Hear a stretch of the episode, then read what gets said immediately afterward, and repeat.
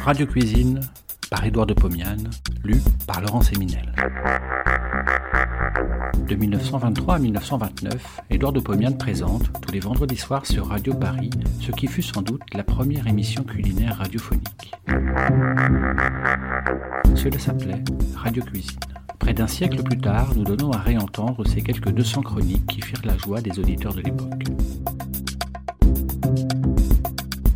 Cette semaine, les légumes nouveaux. En revenant du Maroc, sur le bateau, je me suis instruit, car les voyages, dit-on, forment la jeunesse. À peine le navire avait-il quitté Tanger, alors que je n'avais encore ressenti aucune atteinte du mal de mer, je vis les matelots déployer un immense cylindre de toile. Il avait un demi-mètre de diamètre et au moins dix mètres de hauteur. Ce cylindre fut hissé et suspendu verticalement. La partie supérieure de ce monstre de toile présentait une gueule géante, ouverte vers la proue du bateau. De chaque côté de ce trou immense, deux ailes en entonnoir augmentaient la surface de l'orifice. Le cylindre de toile prenait racine dans le fond de la cale du bateau et sortait par une ouverture du pont. Ma curiosité fut piquée au vif, et je demandai à un matelot ce qu'était ce cylindre sur lequel venaient se cogner les grandes mouettes blanches qui accompagnaient, en planant, d'autres bateaux durant toute la traversée. C'est pour donner de l'air aux petits pois poussés au Maroc et destinés à l'alimentation des Parisiens, me répondit-il. Le jeune marin m'expliqua ce que j'aurais dû savoir comme botaniste, que les petits pois respirent, dégagent de l'acide carbonique et que, si de l'oxygène ne leur est pas fourni, ils ne tarderont pas à mourir. Oui, la mort du petit pois existe. Sa maladie aussi. Voici pourquoi les petits pois, frais cueillis à la campagne, sont merveilleux en leur saveur et leur parfum, tandis que les pois, qui ont voyagé, ont perdu presque tout leur charme. Les petits pois, riches en sucre, à la cueillette, perdent déjà leur sucre après deux heures d'attente. Celui-ci est brûlé. Voici pourquoi les petits pois dégagent de l'acide carbonique. Tout ceci pour vous dire que tous les légumes doivent être consommés le plus tôt possible après la cueillette. Achetez-les donc au jour le jour, au marché, chez les maraîchers, et préparez-les immédiatement. Évitez de faire cuire ces délicats légumes à la manière des Anglais, c'est-à-dire dans un bain d'eau bouillante que l'on jette ensuite avec toute la saveur du végétal. Faites-les cuire à la française, presque sans eau, dans du beurre, en une marmite bien close. Ne perdez pas une goutte d'eau de végétation abandonnée par les légumes. Elle contient toutes les vertus du soleil et de la terre. Petit pois à la laitue.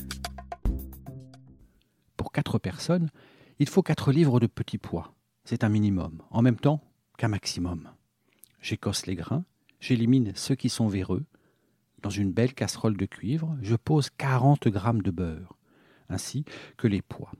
Je verse un verre d'eau, j'ajoute une laitue que j'ai bien lavée et ficelée en la serrant très fort, quelques pincées de sel, et je pose sur le feu, après avoir couvert le récipient.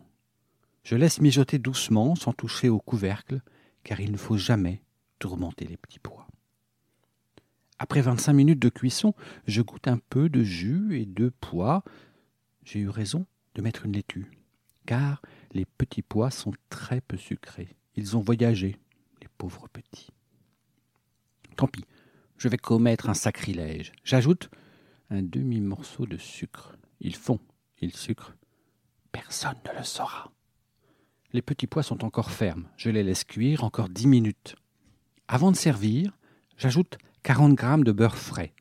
Je le laisse fondre à la chaleur de la casserole, loin du feu, je goûte, je me tais. C'est très bon.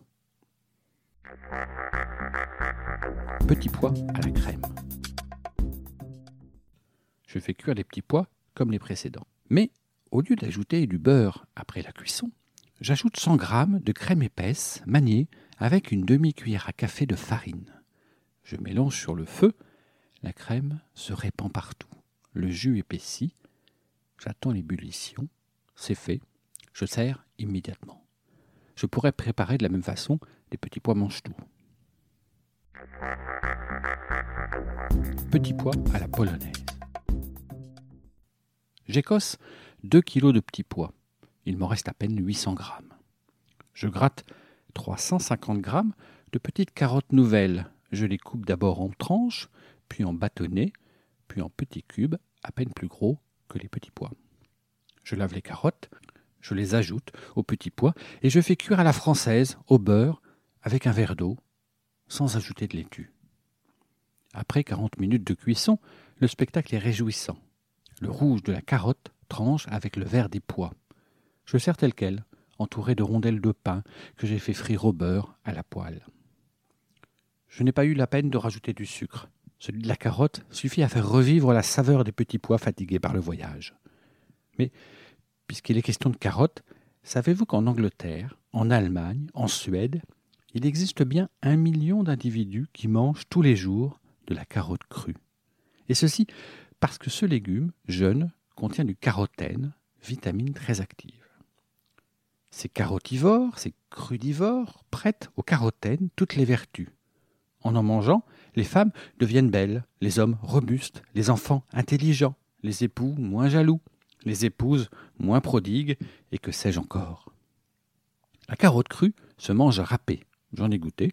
Je trouve que c'est très mauvais. Mais ce n'est pas une raison pour vous en dégoûter. Je vais même vous donner des formules qui vous permettront de devenir agréablement beau et vertueux. Changez tous les jours de préparation. Râpez la carotte crue et mélangez-la successivement avec du beurre frais, de la crème épaisse, de la sauce tomate, de la sauce mayonnaise, de la gelée de groseille, de la marmelade, de la rhubarbe, du fromage blanc, du fromage de brie, etc. Ainsi, vous deviendrez crudit carotivore, sans vous en apercevoir, et vous me devrez toutes vos vertus. Bon appétit et à la semaine prochaine.